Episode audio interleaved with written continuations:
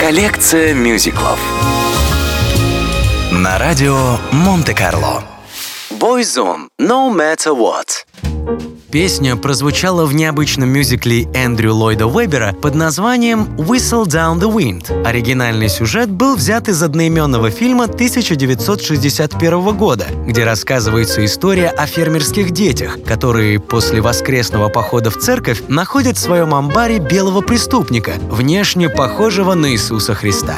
Впечатлительные дети действительно начинают заботиться о мужчине как о спасителе, вернувшемся на землю. Премьера мюзикла состоялась в Вашингтоне в 1996 году, но получила разгромную критику.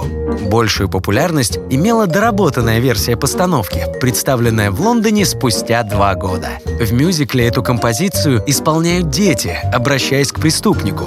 Помимо Boyzone, записавших свою версию для концепт-альбома, в записи участвовали такие известные исполнители, как Том Джонс, Бой Джордж, Эверли Бразерс, Мит Лоуф и Бонни Тайлер.